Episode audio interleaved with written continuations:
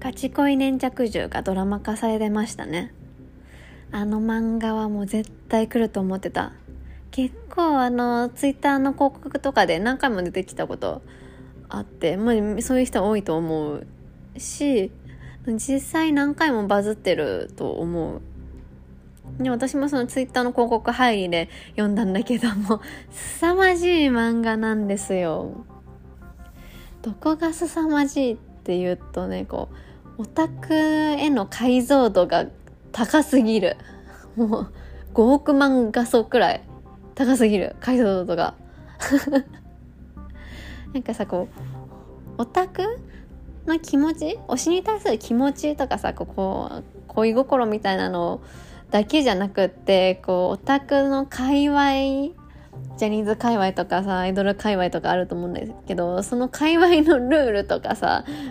界隈のこうギスギス同担同士のギスギスした感じとかそういうの含めて描かれてる漫画ってまあ見たことなかったんだよね。そのこうオタクこの作者さんね多分オタクの経験者でそれも一回オタクしたことあるとかじゃなくてこう何回か経験しててこうオタクにドハマりしてる最中推しにドハマりしてる最中も経験したことあるし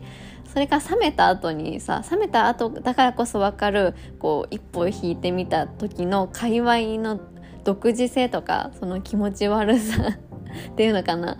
独特さをうまく観察してそれを描写できてるそこがもうすごいんですよ。でもとにかくこの漫画は画風も含めて毒々しい。で気味が悪いんだけどガチ恋粘着銃っていうねこう粘着 あのヒロインがただの可愛い女の子っていうヒロインじゃなくてもう粘着銃って感じでとにかく推しに対して 粘着もう凄まじい毒気強いヒロインたちが出てきてあの推しに対して恋をぶ恋心をぶつけていくみたいな話なんですけど とても面白いです。うん、で実写ドラマも結構再現度が高かった。もう個人的にはあの配信者の方ね男の子たちの方もうちょっとチャラチャラしたのイメージだったんだけど女の子の方が特に原作通りというか原作以上の